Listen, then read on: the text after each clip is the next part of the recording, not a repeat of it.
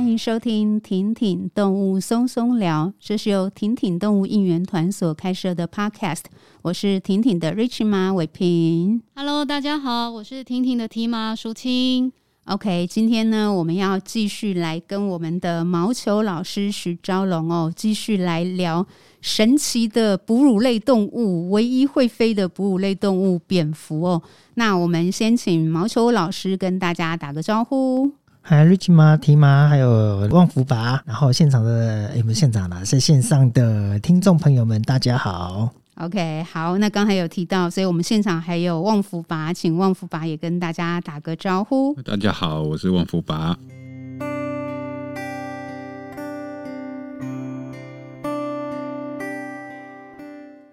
您好，我是旺福拔，在婷婷负责开车、搬货、苦力的角色。今天又增加一项工作，谢谢干爹，不是儿爹。欢迎更多干爹哦。您是否注意到家中毛小孩随着年纪增长，越来越不爱动了呢？毛小孩的关节健康需要您我共同守护。全球兽医师一致推荐安士德。安士德关键成分萃取自纽西兰纯净海洋养殖的绿唇贝，专利成分 PCSO 五二四中含有超过九十种脂肪酸，超过二十篇科学文献支持。已广泛使用在守护动物的行动力。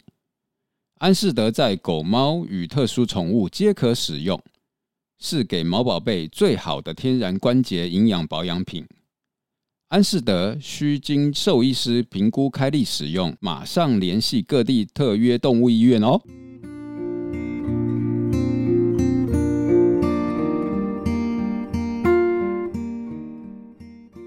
上一集已经有提到了，昭龙跟那个 Rich 麻还有旺福吧，其实我们是认识超过二十几年的好朋友，虽然不想承认，只是不想承认我们年纪这么大啦，不是不想承认我们有这么深厚的友谊就是了。那昭龙其实目前他是台北市蝙蝠保育学会的创办人，我们也一起都是中华鲸豚协会的理事哦。那这个是就是跟大家也简单介绍一下。那我们接续着上一集呢，已经有聊过，就是让我们就是那个透过招龙跟我们聊，让我们更了解蝙蝠有太多真的是非常神奇的部分就是了。我们上一集有聊到，包含蝙蝠其实它可以适应那个温度，就是内外温的那个差距，它自我的调节力是很高的哦。然后也有聊到蝙蝠的年纪，也是蛮神奇的。那另外，蝙蝠的心跳是不是好像也蛮特别的？它的可以很，它可能会很快，但是也可可能很慢。对啊，他如果平常在飞行的时候，大概国外有报道，就是大概心跳每分钟大概四百到六百下，当是他四百到六百下。哦，那如果当他进入当冬眠啊那种深层睡眠的时候，每分钟大概两到四下。嗯，对，那当他斗动的时候，有时候可能受到惊扰，他也要苏醒，准备逃难。对所以大概在半小时、一小时之内，他就把体温可能从零下一二十度升到大概四十度，然后心跳从每分钟两到四下加速到四百到六百下。嘿，有这样的一个生理的一个非常非对人来讲是不可能的事情。，对对嗯对，所以我们今天就是要继续聊的，就是这么神奇的一种动物哦。那就是想要先问一些最基本的科普资讯，我们上集没有聊到的，就是目前全世界有多少种类的蝙蝠？好啊，最近那个发表的图书上面来讲说，目前大概知道全世界的已知的蝙蝠大概一千四百多种。一千四百多对，那还种。有很多地方的蝙蝠还没被探索到。对，对不对？像一些热带地区，然后一些亚马逊地区，可能有些蝙蝠的种类还没有被完全被人类找出来过，整体的哺乳类动物有多少大种？概将近六千种，六千种，啊对所以蝙蝠才就是多达已经占四分之将近一。四分之一了。哦，对好，，它好大厉概大概就仅次于啮齿目动物吧，就是老鼠、飞鼠啊、松鼠那类动物来在排名第二的。台湾呢，大概有多少台种？湾哦，台湾大概以蝙蝠来讲，目前包含外岛大概有超过三十七种，三十七37种，就但是台湾陆地上的哺乳类将近八十种，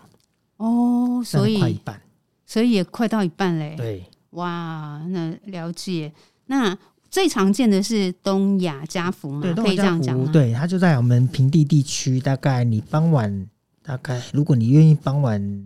天黑之前出去外面走走，它绝大部分都会被看到。在，OK，台湾每个城市几乎都有。哦，真的，其实长期被我们自己忽略，对，那也不能说忽略啊，就是大家习惯看到飞的可能都是鸟。对，对，我们上次有一次带赏福活动，然后就就很多人哦，诶还还很多鸟在飞耶，对，然后我们就仔细看，你看清楚，看清楚，看清楚，那个飞的姿势有没有不太一样？那个振翅的方法有没有不太一样？哦，哎，才开始分辨得出来。 ，OK，哎，对，因为其实对很多人来讲，蝙蝠不是他们生活中的动物，对对，因为大家生活中的动物可能就鸟啊、蟑螂啊、老鼠啊，就这样这些而已。 ，OK，对，嗯我们的录音室其实也离台北车站不算远，然后我记得。去年应该是有一个活动，那时候有邀请请招龙，就是我帮忙推荐招龙当当老师。然后你那时候是带着大家，因为疫情的关系，所以改线上。嗯然后那时候是在大道城码头，对对不对？对去赏就是傍晚看那个蝙蝠飞对出来，没错，所以即便在大道城码头，其实都可以看到蝙蝠。因为像我们这旁边那个什么那个台湾博物馆。嗯甚至台大医院的旧总区， ，OK，然后台北宾馆嗯，都是啊，青年公园哦嗯也。那个更多了。目前台湾三十七种里面，那有冰蛰的吗有啊，现在目前台湾在蝙蝠里面有两种是保育类，一？OK，个是一级的，一个是二级的。嗯，一级的就是可能大家有听过台湾胡蝠，台湾胡蝠，哎，那当然目前这几年来讲，就是可能大家都有听到，在花莲市区很容易看到，台湾胡蝠在就是花莲市市区飞区。来飞去的这样子。然后所以其实我族群上来讲还算蛮稳定的， OK，去大概都看得到。嗯那再来跟花莲的那些那个伙伴们、保育的伙伴们，就一直在努力，就是可不可以把我们的树种回来？嗯，嗯我想大家都很习惯我们的行道树、我们的路树，因为人类的喜欢而改变。对那这些改变很有可能就是可能就是啊，你喜欢樱花，种对樱，花，一窝蜂种樱花对树可是对我们本土动物来讲，糟糕，这不是它可以吃的，不是它可以住的。是嗯，好，那我们希望就是大家可以去接受原生的植物，原我们把它生植物种回来，让至少让我们的本土动物有的吃，有的住。你对才有办法在这场下一次的保育，对不然你我只保育这个物种，但是我才不管它吃住，那也没有意义啊。对，有道理，有哎，道所以我们理就。跟花莲的伙伴去做努力，就是是改变那个当地人可不可以去耕种，去种原生植物，让他们可以可以继续去使用。嘿，那这是台湾虎蝠是比较容易遇到的。那另外一种就是无尾叶鼻蝠，它大家遇到可能比较难一点点，因为它通常在洞穴里面。嗯嗯，好，嗯我想大家大概因为也不用我们再提倡，就是因为这次的疫情关系，对大家都知道密闭空间是可怕的。好，所以你今天进到一个蝙蝠洞，说真的啦，你进一个蝙蝠洞，就像说我今天如果知道那个提麻家在哪里，给我地址，哦，我就晚上带着财散的阿搞们去提麻家玩自拍、比耶。好，就这样子就好了。我们要抓他们要干嘛？我们只是拍个照而已哦。好，然后我们每天带不同的财散阿搞进去，而且只是晚上。那提麻会怎么样？把你赶出去，啊，通常蝙蝠的话怎么样？它比较温柔一点，温柔，它就自己离开。可离开的哦蝙蝠找不到地方去，而且生还是我们是白天去，那白天被赶出去的蝙蝠可能找不到住的地方，可能就不小心遇到它不应该遇到的敌人，就可能把它吃掉，好、或者找不到适合住的地方就死掉了。好，所以我们都像以国外来讲，他们都告诉人家说蝙蝠洞不要进去，因为第一个当然洞穴是危险的，你可能受伤。好，然后再来就是你可能打扰到休息的动物，那在洞穴里面有动物住，一定有排泄物，对，那你在里面在那边吸排泄物的味道，那其实不是太好。哦，所以其实，嗯、它在洞穴里面，然后就是不要进去。然后因为它是保育类，所以你要遇到其实不是那么容易的。那只是因为它在台湾的数量上不太多， OK，所以列入保育。那那种蝙蝠很奇怪，很脆弱，因为很多野生动物，其实在我们在研究调查过程中，像我们有时候抓野生动物需要去做测量嘛，对，大部分野生动物可能都还可以让你测量，那个也是那个无尾叶壁蝠长，你抓到它，它就准备休克死给你看了。哦，是它哦，就对于那种紧迫的那个耐受力很低。哦哎、所以你这样进去的话，可能造成人家过度紧张，对，哎、这样其实其实也不是很好。好，嗯所以如果你真的知道有蝙蝠洞的话，你想看蝙蝠的话，就不妨在洞口外面看就好了，嗯等它飞出来。好，就是哦像傍晚的时候，它会飞出来对对觅对对食对就像。我我们们在外面就是等候就对好对了。对，像我们想要去看志玲姐姐好了，对你也不可能冲进她房间去看吧，对在外面等她走出来，有道这理。样比较有礼貌一点，嗯嗯，对不对？嗯我们要做个有礼貌的台湾人。没错嘿，意识到大众对蝙蝠的理解其实相对是低的，然后可能就是做很多事情都不，其实可能是无意啦，但是我们却造成了很多包含蝙蝠跟这些原生动物的伤害。你是因为基于这样的原因，所以成立台北市蝙蝠保育学会吗？其实成立这个原因是因为在二零零八年左右，在内湖那边有个里长，嗯哦，他跟我们讲说，哎、他们家前面的水沟有蝙蝠飞来飞去哦的。那我们想说奇怪，我们以前从来没有这样的记录过。然后那时候就去了，然后在内湖那个地方就发现，哇，原来有一群东亚折翅蝠就住在台北的下水道香汉里面，住了 OK 将近两千只。哦，那当然，这是在国际上也是非常少见的，因为就在城市里面跟人比邻而居，然后数量又这么庞大。好，那常常想说奇怪，你有办法住这么多，就代表说它食物一定够多。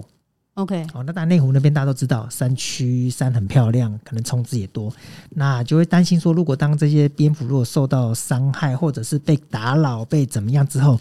蝙蝠一旦不见，我们的山区可能就有虫害。那一嗯旦虫害产生的时候，那就势必要用很多药。那台湾有很多喜欢去走郊山步道的人，你接触这个药一定又不好。那这样相信他们，好吧？那我们就跟当地的社区跟里长，我们讲说，我们应该成立一个学会，我们就先从城市开始，好，因为大家都认为保育动物的那些动物，不管是像我们这边听动物很多诶黑熊、对石虎、对鲸豚，它根本不会在我身边出现，对，对不对？对好，那可是我们的蝙蝠就在我们住家附近，嗯然后我们就就就成立一个，而且让人家知道说这个动物在都市里面就有了，嗯好、不用跑到高山，不用跑到郊区，就就在我们身边，我们想认识它，随时抬个头都可以傍晚看得到它，我们就从这个地方开始，好、然后来来让这个城市的居民开始去认识跟熟悉有这样的野生动物在我们周边。啊，不过那时候很开始很好笑。当我们成那个协会成立之后啊，我们开始要当然就要办活动嘛。对，那一开始二零一零年开始办活动，很多民众老在哎要赏福吗？我们要不要带头灯？要不要穿雨鞋？要不要干嘛干嘛？我们就说不用，你只要人来，我们在公园看就好了。好，然后到现在这几年办活动，就不会有人再问这个问题了，因为大家都知道哦，只是在外面看就可以了。对，就一开始可能大家还就是想要当一个冒险家，对对对对，就是想要这样冲进洞里面去做个探险家，不过真的很冒险啊，因为那个洞穴真的是大家有去过就知道，对还不是一个很平坦，然当后嗯地形也不知道，可能还有落石啊对，危险很多这样子。嗯对，而且还有刚刚我们提到的，在台湾很多洞穴里面都最常看到的蛇就是龟壳花。嗯 OK，嘿，那当然很多人就知道，诶，跟我一起做野外调查都知道我 怕蛇，但我跟你讲，走在路上的蛇我从来没有怕过。我怕蛇是因为怕我在洞穴里面，因为在洞穴里面有时候我脚这样跨过去，对我的脚边一龟壳花盘在我脚边，嗯因为我要跨过石头嘛，我不可能看到石头那一侧嘛。对然后有一次我还记得在做调查的时候啊，我蹲地上面采样，然后朋友们刚好把我围起来了，因为在我蹲下来的头的正前面不到一公尺的地方有一只龟壳花在那边。哦对，所以其实洞穴是充满危险的。哎、对，所以其实真贸然进去不是太好。啊，真的所以我怕蛇是怕那个我没看到的，了解，哦我看得到的我没有 在怕。了 解嗯，了解，所以保那个蝙蝠保育学会是二零零八年创立的后。来那个二零零八年跟里长跟当地居民就筹备之后，二零一零年一就零正年式正成式立，成对对对立，对然后对就开始举办活动对就是了。嗯哦我记得有一年，那个翁福榜我们是不是有一起去？有去参加你的活动，应该是万圣节，啊，有有有，对不对？有在一个社区，在然就是内湖后然后跟庙，对，然后有对祈福的那对对对对对个，，嘿，我就觉得哎很棒，就是那种整个跟社区是交流在一起的。对，因为国外的这种文化的活动都偏向在万圣节，嗯你知道嗯万圣节很多穿蝙蝠的东西出来。那我对想说，嗯，我们那时候刚好农历过年嘛，迎春纳福嘛，嗯那我们就在元宵节办这样的活动。嗯嗯，哎对，那在其实元宵节，对元宵对节，对没就错元，宵节就办一个，我们是我们有福气的文化。对对，那没有蝙蝠是可怕的，我们的蝙蝠是福气的。福气的，嗯没错，对没错，对，OK。那目前台北市蝙蝠保育学会就是主要就是有在做哪些的，应该说工作我们当然就除了会承接一些政府的研究案啦。 ，OK，像这几年跟房检局、家畜卫生试验所都有在做蝙蝠的健康检查，蝙蝠的健康检查，啊对，就是看有没有一些可能带有的人畜共同传染病。 OK，哦，就像之前的 SARS 啊，这次的冠状病毒啊，这些的我们都在做检测。哦，所以当这次那个武汉病毒爆发的时候，其实我们的房检局就第一个跳出来了，嗯他说说台湾的蝙蝠没问题，嗯因为已嗯嗯经嗯其实我们一开始在做的时候，其实有被反对啦。他说反对没事不要做，为什么？因为你找出病毒没好事。可是对我们来讲，其实是我们要知道我们面对什么东西，对呀我们才知道我们要怎么来预防。对那后来，因为就是因为政府的主导的人开始在转变思想思维，所以我们在开始在做一些比较人家讲的什么超前部署。嗯，所超以我现前在部署就，是说，哎、我们已经知道我们面对什么东西了。对所以当有什么东西发生的时候，我们知道我们该怎么应对。嗯，哎、对，所以像不管是像丽莎病毒或是冠状病毒，我们大概都有在掌握中。哎、 OK，那这样其实知道我们才有办法确保台湾民众不小心接触到动物可能的风险，跟怎么样去帮这个民众。如果说接触之后有任何暴露病毒的治疗部分，其实政府都会做好准备。了解。哎、其实我们要应该去知道，才知道我们去面对什么东西，而不是说嗯嗯嗯哦不要知道就好了。嗯哦，所以这因为这样的关系，所以我们就接一些政府的研究案，然后当然有一些委托的这种委托一些生态调查，去 OK，调查看哪边有蝙蝠，嘿，这样子，然后有时候去到学校去做推广教育，嘿，让学生们认识这样的动物，然后跟社区也是一些合作的，像是这种说蝙蝠栖所的营造，嗯然后像是有一些是，哎、我们可不可以让蝙蝠住更多，像蝙蝠屋，那蝙蝠住的更多的话，然后可不可以减少用农药，了哎、解。等等的这些东西，我们就努力在推啦。 OK，我好像有印象，之前是不是也透过你们的调查，好像是知道在哪里本来要是要做一个涵洞，还是要做什么样的道路开发？然后也是因为透过事前的生态调查，然后有就是发现有蝙蝠的栖息，然后好像有做一些调整。嗯，目现在目前我要讲，就是政府的开发都会做评估啦。 OK，、哦，那其实很多调查案都是因为有一些关键的物种在，是然后去减少它的开发或开发的范围。嗯，嘿，这样其实这个是台湾动物们的贡献。有对，道因为我们其实说真的，我们不用那么大的开发啦。嗯嗯，嘿，过度哎对开发就是对对对对，因为就想到这种东西，想到像文化，我们经常到我们东方文化，对不对？那上次也是有一个教会的朋友跟我分享说，在圣经里面他有提到蝙蝠，嗯，圣经里面有提到对蝙蝠，但是我一直找不到那是那是哪一篇，因为我我我们我不是读圣经的人，对，然后我就想说，哎、他就跟我讲说，圣经提到这蝙蝠啊，他就一个静静的，他要的不多，他就倒倒挂在那边每天做思考，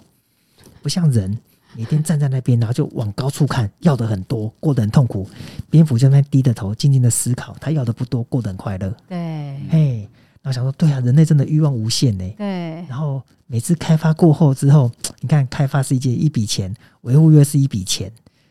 然后又伤害的东西反而更多。好，我就想说，真的有需要这么多东西吗？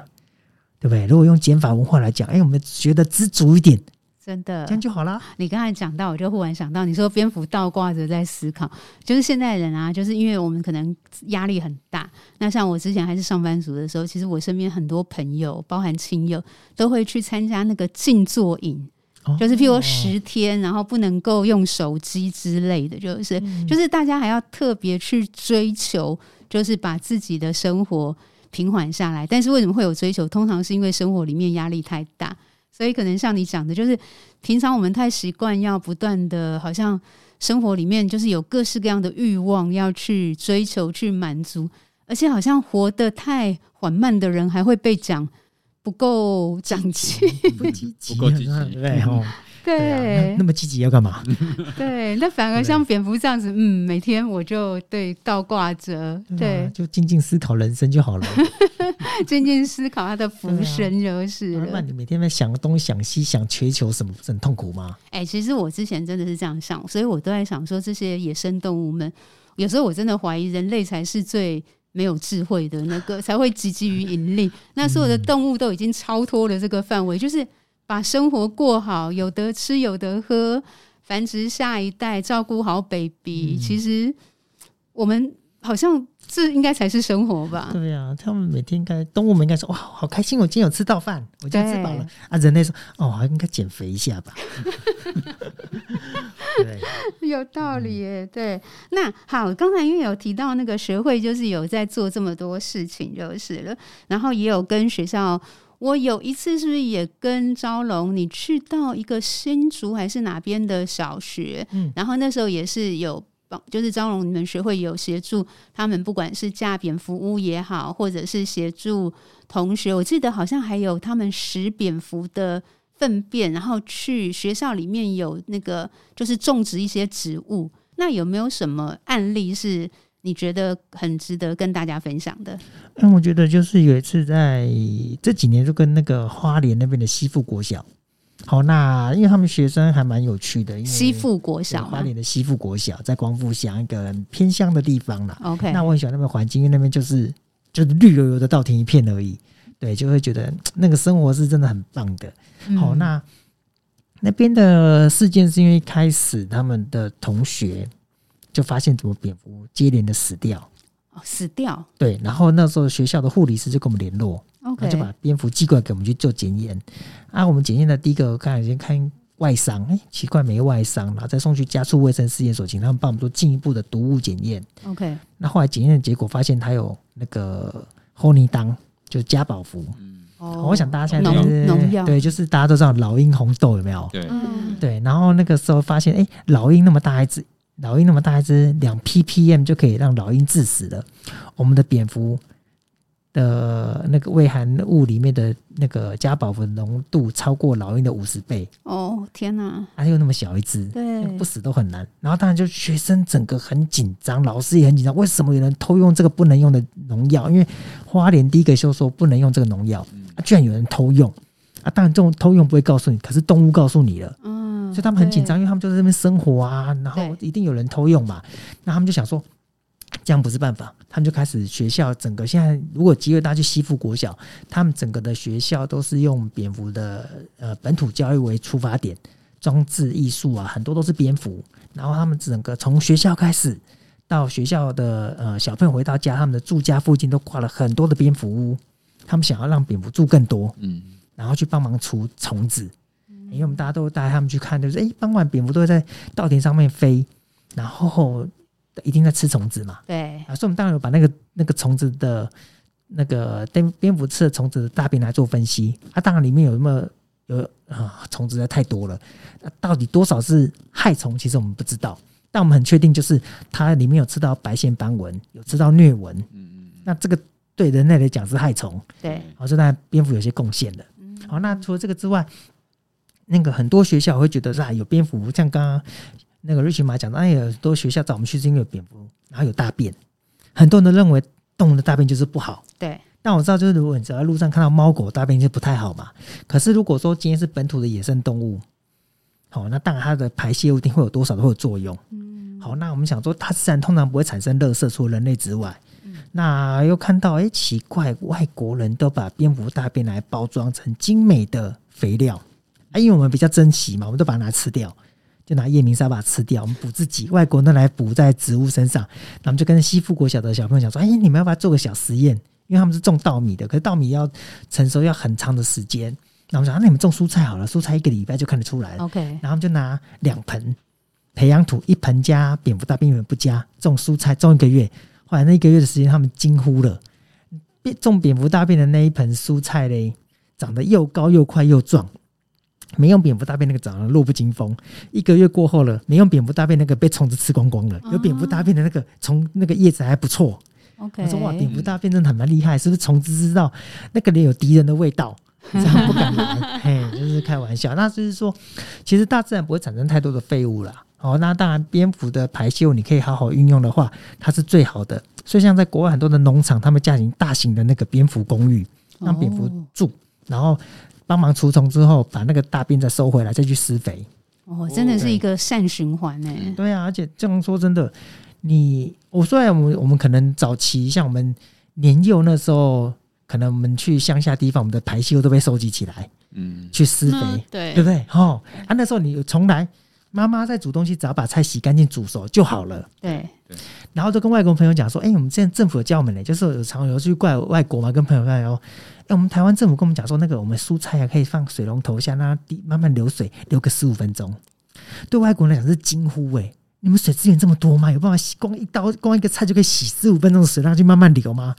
啊，只对，怕我们知道农药。嗯，我想说，我们干嘛生活都这么苦啊？对，对不对？把菜种那么漂亮，用那么多药，然后我们要很担心药的残留，对对不，对？这样很哎其奇实怪好哦浪费对水啊资源哦、哎呀，水资源浪费之外，真的很多浪费很多东西啊。我们弄了很多东西，我们自己都很害怕的。对，那不如让那种像西富国小那种营造蝙蝠的栖所，让蝙蝠帮忙来除虫，然后虽然叶子不太靠漂亮，但是我们吃的比较安心。对，你只要把它洗干净、煮熟就好了嘛，对不对？干嘛担心那边多人类制造的那个污染的东西，而且害了更多的昆虫，甚至像蜜蜂？对，对啊，哎、这个案例很特别，其实也就是等于学生发现到蝙蝠死亡，然后再去检验，然后透过有点是蝙蝠的牺牲，嗯然后我们看到了那个农药，就是环境环境上面有竟然有出现这种不应该用的农药，然后才赶快警示起来去做一些改善。那其实这对人类的帮助很大哎、否则不然生活里面充斥着这个很不 OK 的农药哎、对啊，所以是很麻烦的事情啊。所以有野生动物的在都是好事，对对，真的不要忽略它们的存在。特别像灾难片有没有看到野生动物先跑的时候，我们就说，如果你们家旁边有蝙蝠洞，每次看到白天蝙蝠冲出来，你就不要管它，就先冲就对了。你不要再等那个手机告诉你国家警报，来不及了。 哦，有道理。 但是如果白天蝙蝠开始整个大量的冒出来，可能这个这个话要要出事情了，就啊对啊因为是特别是你看，我们生存的地方不是一个很很平稳的土地，对嗯它随时会震动， 对，随时有一些可能我们没办法预期的东西在，对不对？所以有时候那个大自然告诉这野生动物的时候，它不会告诉我们人类，嗯嗯，它觉得你们人类不值得知道。 但我们要学是习人类太笨了。嗯 哦，是对对，我们学习跟动物去学习哦，他们知道，好好好，我们跟你跑。对，哎、嗯其实很有道理，就是人人把自己跟大自然真的切割的太太，就是太切割了啦。就是我们自己失去了很多身为就是动物的一些本能或者是直觉，就是了。我们好像没有动物本能的，除了吃。也是就是嗯了，在整体的蝙蝠保育工作上面，有没有就是遇到什么样的挑战或困境？有啊，其实保育类是一个大家会知道，因为开发的过程中有保育类你就不能开发，或者要更审慎评估。可是有更多不是保育类的，对，它在开发的过程中其实就被忽略，被牺牲了就，被牺牲了。但因为有道通理常蝙蝠的麻烦的地方就是，你可能看它是量很多，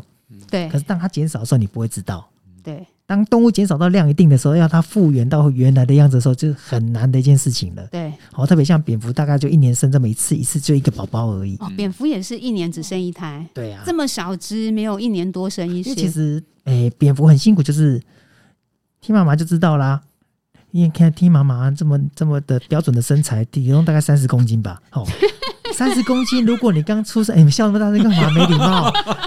三十公斤，他的宝宝一出生是十公斤，就已经占了他的三哦三分之一了三分之一个月过没后办，法他的宝宝跟他体重一样。哦，一个月后就一样了。你愿意抱着跟你体重一样的上街去遛宝宝吗？ 那你要蝙蝠还要飞耶、哦对啊，对，所以生因到为一两个月个，嗯后对，这体型都跟妈妈一样大了。他就会它飞不太会飞，哦，所以妈妈还是得带着它。所以妈妈要还要带着它抱着，对，听抱妈着妈，他飞，对他爸爸抱它飞啊。如果有敌人来说抱它飞，因为听妈妈，如果抱了 两个，哦，起码三十公斤抱六十公斤开始飞，哇，飞不动。神力女超 人吧？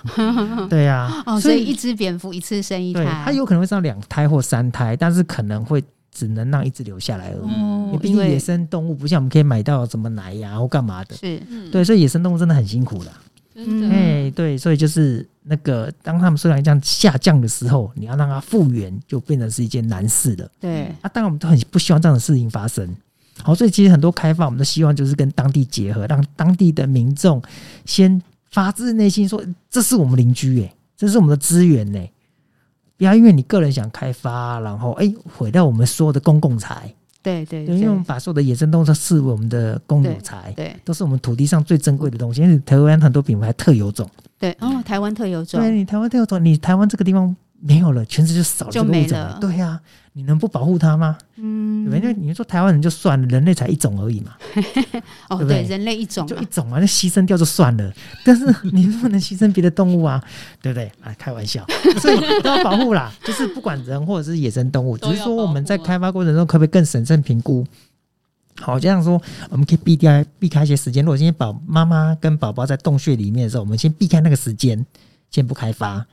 好，那我觉得有一个东西，就是有一个事件啊，不就是我们跟台北市的水利工程处，他们有一次是在内湖那边想营造蝙蝠栖所，让蝙蝠可以住更多，因为他们在香港里面住了几百只嘛，我们现在可以住更多。那评估的过程中，就是我们经过了长期的研究，发现蝙蝠活动的时间之后，知道蝙蝠几点之后几乎全部都离开，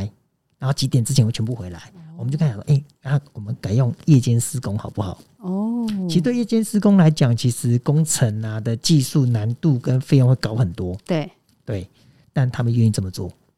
哦，就就在配夜间合蝙就配合蝠蝙的蝠，就是它的那个生物生物生作理息时钟，对然后等于说，我们今天在施工的话过程中，蝙蝠不在，它就不会被打扰到。嗯，那回来之后，哎，有更多七所可以用，我就好好可以来利用。所以我发现就是这样，七所营造之后，蝙蝠的数量在逐逐渐增加中。嗯，嘿，所以其实我们其实人类可以做到跟大自然共存，对对野野生动物更友善，只对，是愿不愿意。有时候不是说你什么事情绝对不能做，但是你可以就是去做一些配合，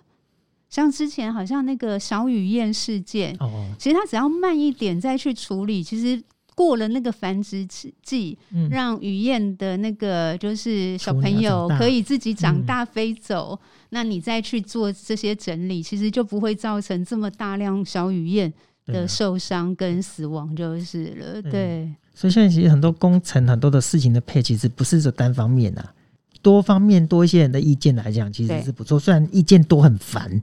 但是这些意见你如果愿意采纳，然后找最大公约数去执行的话，你就不会后续因为擦屁股事件很麻烦了。对对对。对那我们一般人可以为蝙蝠保育做什么事情呢？或者是少做一点什么事情对蝙蝠保育比较好？那我觉得就是，其实要做蝙蝠保育其实蛮容易的，就是说，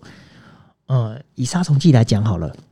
这是最简单的。连美国他们有讲，你一罐杀虫剂喷下去，真正被你杀死的虫子没几只，嗯反而有很多只是因为它暂时晕了，哦，然后跑掉了。可是这些晕了或跑掉的虫子，它可能对蝙蝠来讲更好抓，所以蝙蝠就吃到这些东西，然后反而中毒了。对，所以其实如果说你真的是这些杀虫剂的爱用者的话，可以看看后面的警语。好、用太多的时候人也会怎么样？对，那你不如把自己的居家做改善，做一些其他的生物防虫的方法就好了。嗯那甚至如果你家是有那种稻田啊，或者是在林地附近的话，你可以盖个蝙蝠屋，让蝙蝠住直接帮你除虫就好了。因嗯，为古人有讲嘛，迎春纳福嘛，对大，家都很会迎春，对不对？那纳福嘞，真的会发现纳福来的话，对你好处很多。 ，OK，啊，帮你除虫，甚至你搞不好你家做了很多蝙蝠，你家庭院做个咖啡厅啊，来赏福，来喝个咖啡，看蝙蝠飞也不 错啊，对不对？多多角化经营，好，那这个是一个最好的方法，就是说不要用太多杀虫剂，那当然就是做蝙蝠屋，蝙蝠屋，如果他大家有兴趣，譬如说听到，然后也觉得说刚好有种田，想要做蝙蝠资讯，可以去哪里找呢？那、像我们那个蝙蝠资讯站，蝙蝠嗯资讯嗯对，你站可以去 Google 一下，或者你 Google 一下蝙蝠，其实国内外都有很多的相关资讯啊。就自己就可以 DIY 对做对了。对，其实蝙蝠很简单，找几个木片，然后当然就保持一个原则，就是很粗糙，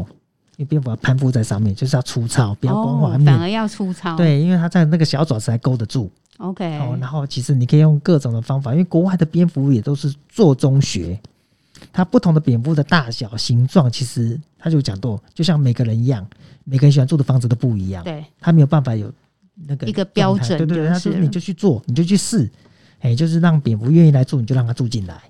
好，那你就觉得可以开始做一些观察这些的，然后就让他们去你的周边活动，这样就好了。那当然就是更好的方法，就是你可以真正的去认识它，嗯哦，不要去道听途说，嗯，哦，嗯找一本真正的生物课本，然后好好的把它翻阅一下，对，哦，去认识它，然后不要说啊，人家说什么什么什么什么，嗯嗯嗯你自己有判断能力，都几哪个世 纪了，哦、对不对？哦对，然后你就去好好去认识它一样，好、像我们上次有个志工。他在帮忙照顾蝙蝠，然后就在脸书上 po 啊，在照顾蝙蝠。然后他有一个朋友回他说：“哎呦，被他咬到变蝙蝠侠哦。”然后本来想回，想说算 了，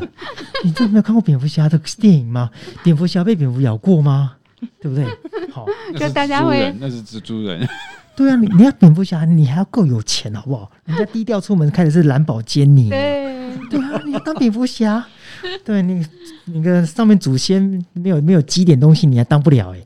对不对？还那么容易被咬的话，那大家都蝙蝠侠一对了。好，所以你可以看看这些东西，那嗯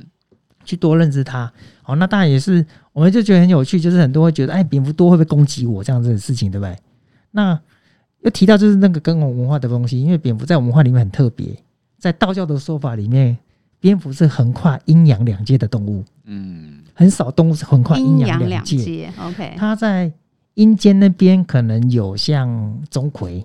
对，会找他嗯去帮忙找妖魔鬼怪，哦，哦，在阳界这边可能像土地公的衣服上面，对，真的土地公衣服上面哦它是对它是蝙蝠。对，哦，好、然后像城隍爷的那边有个武判官，嗯，他的他会他他有一些装饰品是蝙蝠。那听说武判官会找蝙蝠去找做坏事的人，哦，所以我们学会很有趣，就是有时候打电话，人民众打电话，我被蝙蝠攻击了怎么办？我说你通是常坏蝙人，蝠不会攻，我、没有这么讲，我蝙蝠通常不会攻击人，但如果真的被蝙蝠攻击，我们我们真的比较少案例啦，那可能我们会爱莫能助。对啊，所以你可看能你去做点善 事，就很有趣啊，因为其实就是各种方法，各各种的传说你都有啦。啊们真的有收到电话说我被蝙蝠有攻击了？有有有有人家说被蝙蝠攻击了，我想说，哎、被蝙蝠攻击的人真的很少哎、嗯，对啊，对这是什么情况 啊？他有可能蝙蝠飞过他旁边，他认为他他要攻击他，嗯因为人很多他被攻幻幻想的幻情节想，对对，就像有时候你在一个房间里面看到蟑螂飞过来，就是蟑螂要攻击啊，你，对对，对吧？那我就觉得很好笑哎、你的十根手指头哪一根没有办法压爆蟑螂 的？嗯，那你会怕那么脆弱的动物，就觉得很奇怪。不好，那收听啊我对哦我个人应该也对会飞的蟑螂是很恐惧的，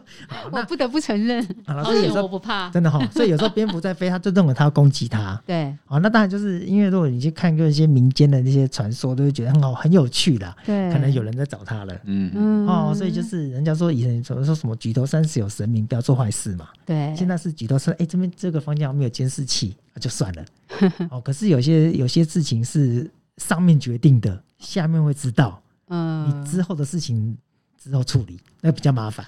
好、所以有以以前会叫你不要做坏事，然后有蝙蝠在那边看，然后叫你不要去碰它，其实都是告诉你，你在这个社会上你就好好做人，对，不要做些坏事情，不对要坏的想法，嗯嗯，嗯这样其实都是不不坏的事情啦。所以有时候我们会在那个。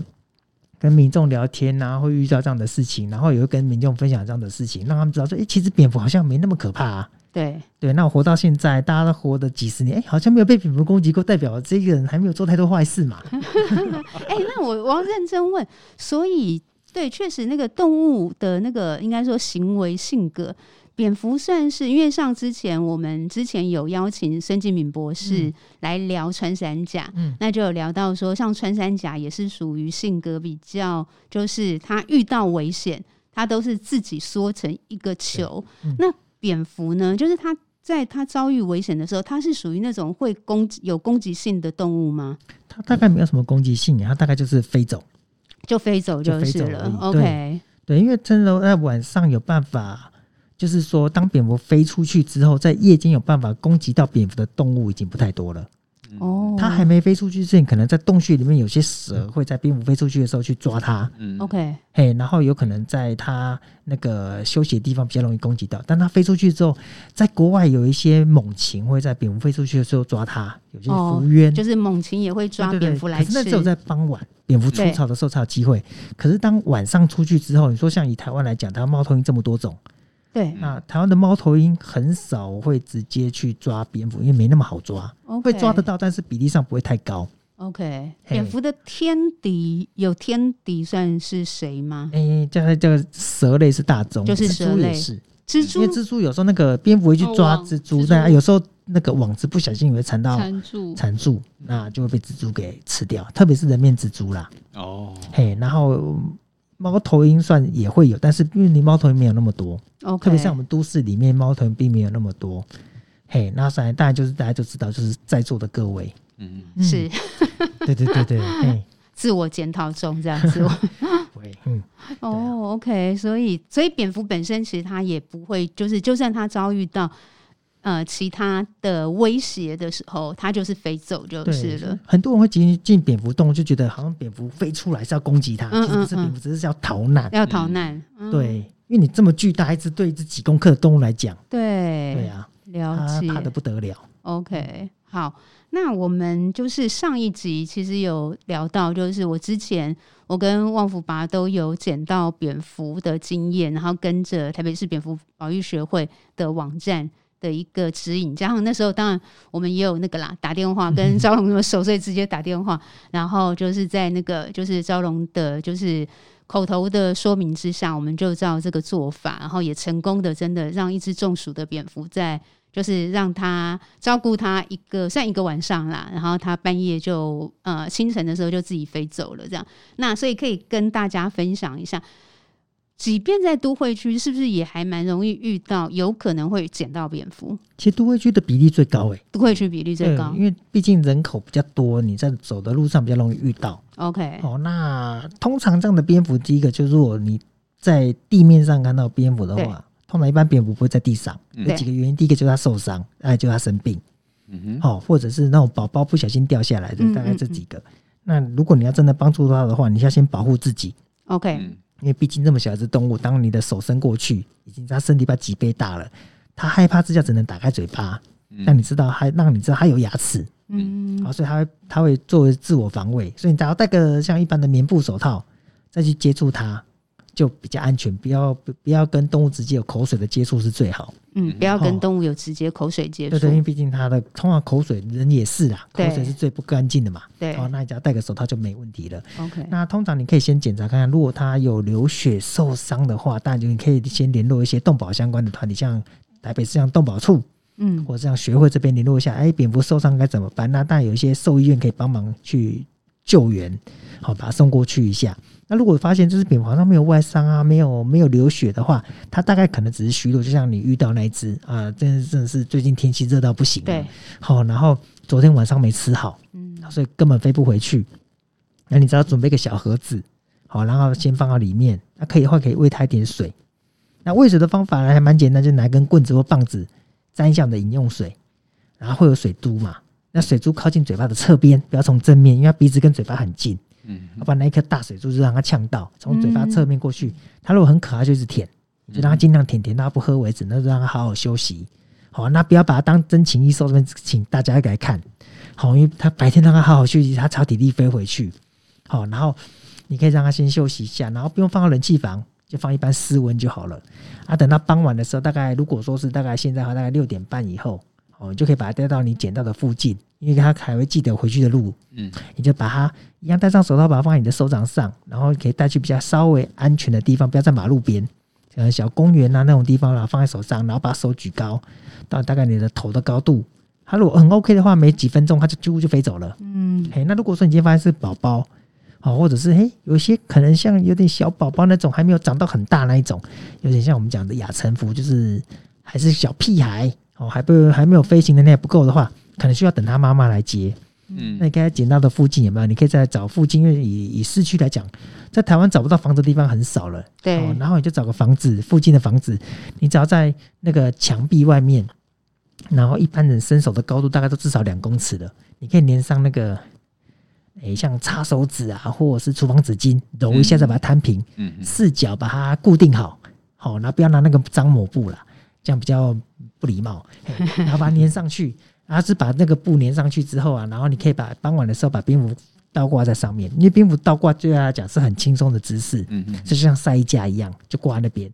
好、然后你可以在下面放个小纸箱，避免它不小心又掉下来。如果 OK 太虚弱的话， ，OK，哦，那这样的话，傍晚放好六点半、七点左右，说不定它妈妈就过来就把它带走了。嗯那、如果它有飞行能力，它可能自己也飞走，嗯嘿，这样就可以帮助到它了。如果是真正没有办法飞走的话，可以再联络像动保处或者是学会这边，了看看解后续怎么来救援。啊，那很多就像 Rich 妈这样子，经过你只要这样简单一个小动作，我想这个不会耽误你太多的对生命时间。不会反而收获还蛮多，对不对？其实哦，这真的只小动物就这样子认对识一下之后，哎，它就可以成功回家了，对它就可以跟它的家人团圆了。对，嘿，然后不用把它每次都带回来，真的嘿，真的那个帮小小的帮助它啦。那因为我想说，这么多人，只有少数这些人可以有办法遇到这野生动物，嗯，运气代表很好的也也不是可能你的磁场是可以帮助这个动物的，嗯对动物才会来找上你。嗯嗯那你既然有这样的能量，有这样的能力，你就帮助它一下。对对，对你的生命来当中可能花了一些时间，对。但是它会是你一辈子的回忆。没错，对嗯就很特别的经验这样子。对，OK，哎、那刚才有提到就是，呃，要去帮助，如果说真的遇到要去帮助蝙蝠的时候，要戴手套嘛，也是怕说忽然惊扰到它，嗯它也也是会就是怕怕碰触到口水啊或者牙齿。蝙蝠有多少牙齿啊？蝙蝠不同种的那个牙齿数会不太一样，那嗯，大概都有三十来颗，三十来颗哦。哦对，三十来颗左右。那比较特别就是说，像我们刚才一般来讲，就像呃，以吃虫子来讲，大概跟我们猫狗一样，那可能是全齿比较发达。嗯，全我齿们刚刚上一集提到的吸血蝙蝠还比较不一样，它对是门齿比较特别，门齿它门齿像刀片一样，哦，它会在我们的那个像那个温血动物就是禽兽的末梢的地方，它像我们那种末梢地方轻轻用它的门齿这样划过去，嗯然后那划过去就会很像那种被纸张割破手指头 OK，那种小小的小缝隙，然后就啊它就可以伸手吸舔，哦，它不用是洗，它舔用舔的哦，，它用舔的，对，它没有带吸 管，嘿它只用舔的。对我， 我被吸血，被被这两个字你以为是蝴误蝶吗？导。。还哎有蝴蝶自备吸管，它没有，它只能伸舌头慢慢舔这样子 OK， 嘿嘿嘿，对了对，解。它的那个不同的种类的齿数就不太一样，嗯嗯，那大部分分都三十来颗左右。 OK OK。好，你们可以再想看想想看有没有之前接触到蝙蝠什么讯息想要问的。我想要问一个，我之前我记得我看到一个不知道是文章还是还是学会的分享，就是讲吸血蝙蝠啊，他们是不是还会去分？就是有一些如果当妈妈怀孕的时候，可能没有办法出来，就是自己觅食，他们还会就是回去分分享他们找到的食物。哦，吸血蝙蝠比较会啦，不过吸血蝙妈蝠妈还是有办法自己去觅食，因为对这比较还是可以吃的比较饱。对那通常的状况会发生在像以吸血蝙蝠来讲啊，今天如果今天出去遇到那只禽兽。很激动，然后或者什么状况，它吸不饱的时候，其实你要知道，以血液为食不是一件好事情，嗯代谢非常快，哦嗯而且像血液为食，血液里面充满了病毒对跟不好的东西，对，好、就是跟造成吸血蝙蝠的免疫能力特别跟我们人类不一样。嗯好、那吸血蝙蝠在处理这个时候嘞，大家今天吃不饱该怎么办？它可能隔天代谢完之后，哇，没有体力飞出去了，甚至飞出去之后可能找不到好的食物，它可能就半途而死掉。所以他们就研发出个非常特别的机制，就是我今天早上肚子饿，就像哎，听听妈妈今天吃很饱，我就过去跟她塞奶蹭一下，啊他分一些给你。她就会情不自禁吐一些给我喝。就再吐一些给你喝对，哦。他就每个都吐一点，吐一点给我，喂哦我，喂我，喂我。那这一群蝙蝠彼此不要有关系，他们住在一起，彼此互相帮忙，所以他们不一定有血亲关系，不就一定，是因为他们说需要帮忙的人，有可能明天我也需要帮忙。对如果我必须找到我认识的人来帮我的话，我就可能活不下去了。对所以他们就是这样，可是也也研究就是。蝙蝠在互相帮忙的状况下是非常热血，真的是不关不关彼此。可是他们的私生活很不好，嗯，就是他们每天大概有六成的时间在八卦别人，哦，对，他们在八卦别人比较 多。可是人类怎好么听像得出来？哦，因为他们其实有有些那个生物的声音会跟行为去做对，比对，然后去做研究，然后他们发现比比蝙蝠其实蛮吵的动物啦，因为就我是们会一在照直顾。发出声音吗？对，就是聊天呐、真然的后哦那边聊来聊去，骂来骂他们去也的，在松松聊，对对对。可是人类没有好到哪去，人类八卦更可怕，对不对？对从早上到晚上，人类还有嗯很多心机。对，然后我们就是聊天，然后他们可能会讲哎那个怎么样，那个怎么样，他们他们对住在附近的人都很清楚，嗯然，后就八卦别人，别人别人来聊来聊去的。哦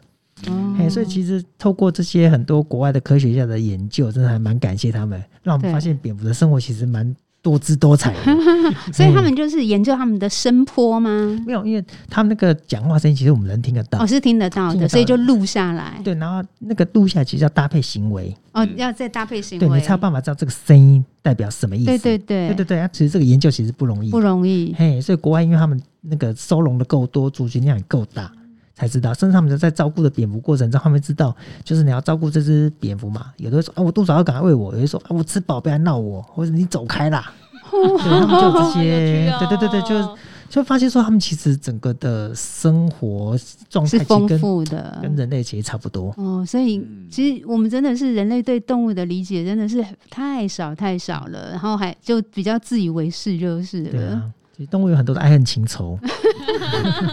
还很 清楚啊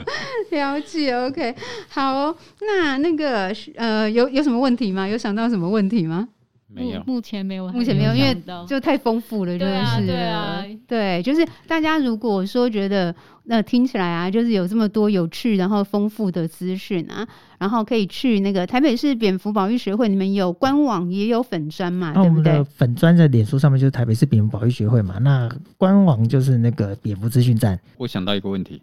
就是蝙蝠你在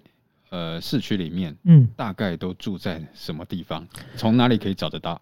你要找到真的不容易，他们很多小缝隙都可以躲，嗯，好、他们可能屋檐缝隙啊、树皮裂缝，好，树皮裂缝，对他们都可以住。因为其实哦 OK 你要想看哦，在早期没有人类的时候，我嗯，们只有一片的林子，对，嗯对，所以其实绝大部分不是住洞穴，就是住树树皮裂缝树皮。嗯那等到有人类之后呢，其实人类把那些树砍掉，对，人类盖了房子，嗯不适应人类环境的蝙蝠可能死掉或就离消开。失了。对，那适应人类环境的蝙蝠可能就只能利用那些缝隙来住了。哦那我们会强调用蝙蝠的原因，是因为早期的房子可能头盖盖杵啊那一种，有没有嗯木栅啊那一种，可能缝隙很多，蝙蝠可以躲很多。对可是现在的钢筋水泥大楼对他们来讲没有地方可以躲了，对，嘿，所以有时候你可以营造一个蝙蝠的栖所，是对他们来讲也不错啦。嗯嗯嗯，了解。OK，那学会，譬如说近期好像我看也是一直都还是有一些活动在提供民众参加，对不对？对啊，我们还是希望有透过各种可能让大家有机会真正的去认识它。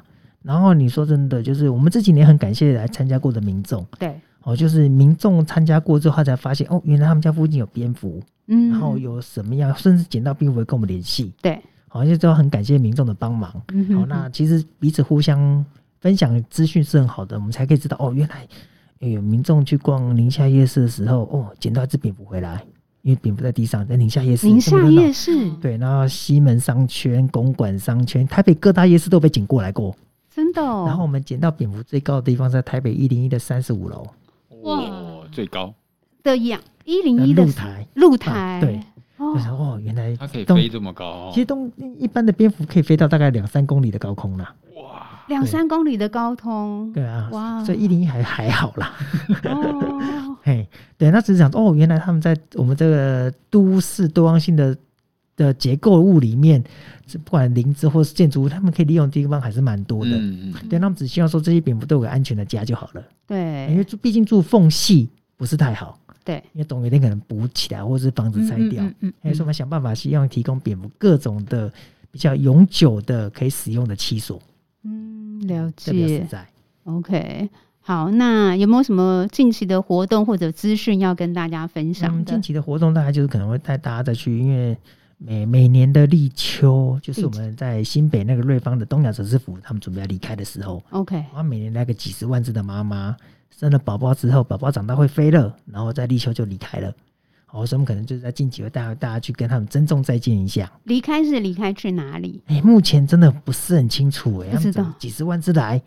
然后到底去哪里？我们现在他们大概掌握哦不住你说他们在立秋左右会他们会在过哦他来们在每年大概就是清明过后，端清午明之过后前陆续集中到那个洞穴里面来，然后到那时候开始准备生宝宝，哦然后宝宝生了之后再这样抚养哺育到他们学会飞，然后立秋前后随时会离开。哦然后去哪边现在不知道，因为有人有有一些研究发现，就是在可能会在从中南部过来。那我们也发现，其实，在中南部的几个洞穴里面，蝙蝠没有大量减少，所以这几十万只到底从哪来，去哪里，不知道毕，竟不知道。啊哇对，那但是我们只能确定这些宝宝们，它的出生地都是新北市瑞芳区。了解。哎，那至少我们要把它家保护好。他的出生地在这边对对对对就是哎，了。那我们也很欢迎，就是我们有呃很欢迎，就是说，如果学校机关有需要的话，对，我们很愿意去传 福音。对，我们去报福音音。对对，因为我觉耶，得传多福一些音。人认识它，就少一些伤害的机会。 OK，对，它就有多一点机会可以被大家给重视到。所以如果说我们现在听众里面有学校的老师，你是说他们可以去，譬如说粉砖或者是官网去去做登记吗？还是他们要啊就怎么传样？讯给我们就好啦。哦传讯或者是息 email 过来说，哎，我们学校哎可不可以？哎，就是哪个哪些时间可以来帮我们做一些教育推广，然后让我们学生们可以认识蝙蝠，对，我们都很愿意啊。哦，原因为台来湾不大啊、也也对，所以们即便不是台北市的学校，我你台们东我们都去啦。那我还想要问一个很笨的问题，就是因为刚才有提到，就是那个瑞丰那个瑞芳的蝙蝠洞嘛，嗯就是来生完宝宝，然后立秋左右离开，嗯然后目前也不太确定他们离开去哪里。蝙蝠有过境这件事情吗？有啊，有啊，有啊。其实只是说现在的过境到底怎么掌握，从哪边来不知道，因为它不像那些我们有些像猛禽对或者是候鸟，对他们可以对，在候身鸟上装翼环、 GPS GPS 那些。那因为以会飞的动物来讲，我们通常会不要超过体重的百分之五。嗯就是 G 那个装装置置不要对超过百分之对五，那你说以无线电来讲是最轻的，对，无线电可距离有限，可能就是好一点，可能七到十公里。嗯，那你看瑞芳那边都山区，对那几乎就就就就不知道到哪里去了对就而找且不它到离开，而且小的机越小的话，电池容量有限。嗯，你今天中了，不代表今天就走啊。对，嘿，然后当然就是这个问题就很难追。那当然我们会上环，可是离开台湾的蝙蝠，我们相信很多可能会到东南亚或哪些地方去。可那些地方如果他们有相对在做研究的人，你就没有信收息了。嗯，对嗯，嘿，那我们刚好像你看我们的紫斑蝶或者是蝴蝶会飞，嗯，很对幸运是飞到日本去，对因为他们有人在做研究。因为，OK 你往南飞到一些没有在做研究的国家，你没消息。 OK，哎，甚至如果是你飞到一些国家是有在吃这些野味的，哦，对对你也就没消息了。嗯，那我们现在不管，我们就先做再说，就是我们对能上一环就上一环，就只希望某一天那些路径被发现。了解哦，讲到刚好你提到野味，目前就是好像有些国家其实还有在吃蝙蝠汤吗？主要还是在蝙蝠汤，主要还是在以像柏流啦。哦，柏流对 o 可 k 是柏流好像我不知道，我听说好像它只针对台湾的客人，针对台湾的客人，我不相信欧美人会去喝蝙蝠汤哎、就就是猎奇的人吧？，对，可是就是我想说，他呢可能想要让你知道哦，看到那害怕的表情啊，这是蝙蝠汤，然后就拍个照，就这样子。哦，对，所嗯以我觉得这样不是那么好啦，因为如果说真的，因为柏流他们自己也报道，他们的蝙蝠快被吃完啦，他们要去别的地方去抓，就为了观光客，那是他们的传统食物吗？也不是因为他们的不是蝙蝠是门神呢、哦，他们门对神啊上面你不会把神做来吃吧？对吧？各种神对啊应该嗯就是为什么要推这个、对啊这个我觉得可能还是就是很喜奇怪欢看人家惊吓没有惊吓的表情，或者然后捞是起来可怕的。或者也是出于一种误。就是想象吧，就是觉得也许华人会不会就是喜欢吃野味？就我我在猜啦，就当初他们在推嗯就是想要促进观。观光，会不会就是随便就是自己用想象的？我也不知道哎、就是我觉得像我们，我不知道大家去市场买东西，像听妈妈有小朋友的话，你买东西要不要注意那个产地有没有什么残留有的没的的？对对对野味有人会去标记吗？对啊，不会，对啊，那你其实干嘛很危吃的一个险很危险的东西呢？而且没错又觉得，对啊，那么风而险且那么高，。加上那个蝙蝠这么厉害，对不对？它身上对可 以百毒不侵，但是身上可能很多毒没有我想 说，如那果我们人这么弱，没有我想说转个观念，就是说以后我们大家开放可以去观光的时候，如果我们因为我觉得台湾人都充满了知识，又很会搜寻资料了。对你如果今天去观光旅游的时候，你先搜这个地方有吃野味，那个嗯东西你觉得不 OK，、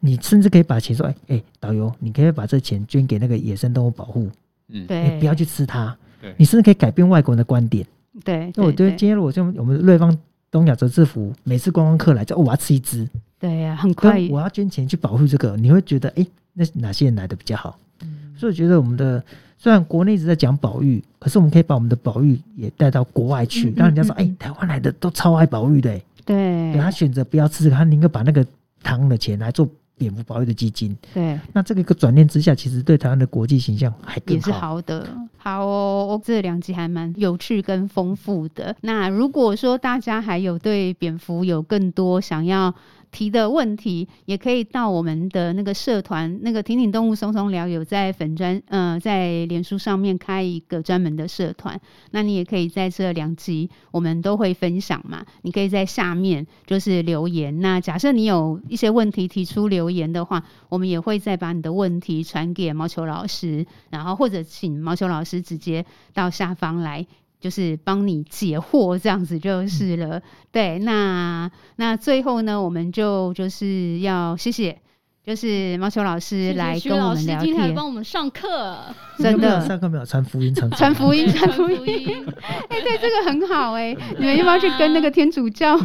基督教 我们一起去会传没有，我们都在传福音，真的从小在传福音呐、啊。真对的，对，只是我们没有去木箱在旁边而已。对嗯， OK，然后如果真的需要，就是也可以跟那个台北市蝙蝠保育学会，如果有老师想要邀请到校园去做传福音推广的话，也可以讯息给台北市蝙蝠保育学会这样子。好哦、那今天谢谢毛球老师，嗯谢谢老谢师，谢大家谢谢谢拜拜拜拜。